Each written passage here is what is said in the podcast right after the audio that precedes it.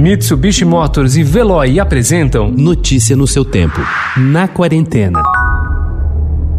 Ande em frente e não olhe para trás.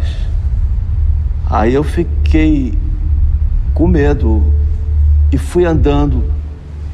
E aí pensei que eles iam atirar.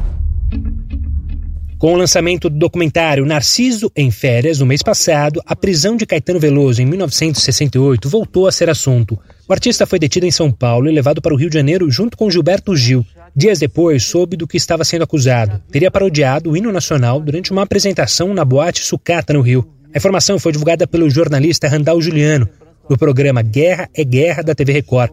Porém, o fato nunca aconteceu e Caetano conseguiu testemunhas para defendê-lo no processo. Mesmo assim, não foi inocentado e precisou sair do país.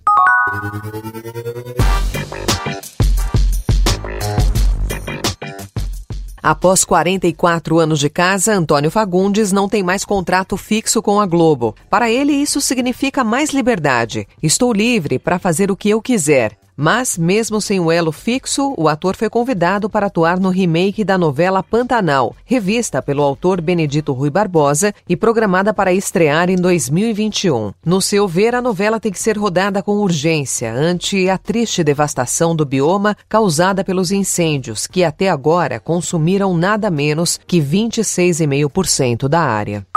O cartunista americano Andy Singer é conhecido por suas tirinhas que abordam a temática do trânsito nas cidades. Seus cartoons tratam principalmente da relação entre motoristas e ciclistas, tirando sarro da ideia de carros como um sinal de sucesso e status. Trazendo à tona as contradições implícitas no convívio urbano, a obra de Singer estará em exposição justamente na artéria mais importante de São Paulo, a Avenida Paulista. A exposição faz parte da décima edição da Virada Sustentável, em cartaz no canteiro central da avenida até o dia 15 de novembro. O Estadão é o portal oficial da Virada Sustentável 2020, que neste ano completa 10 anos.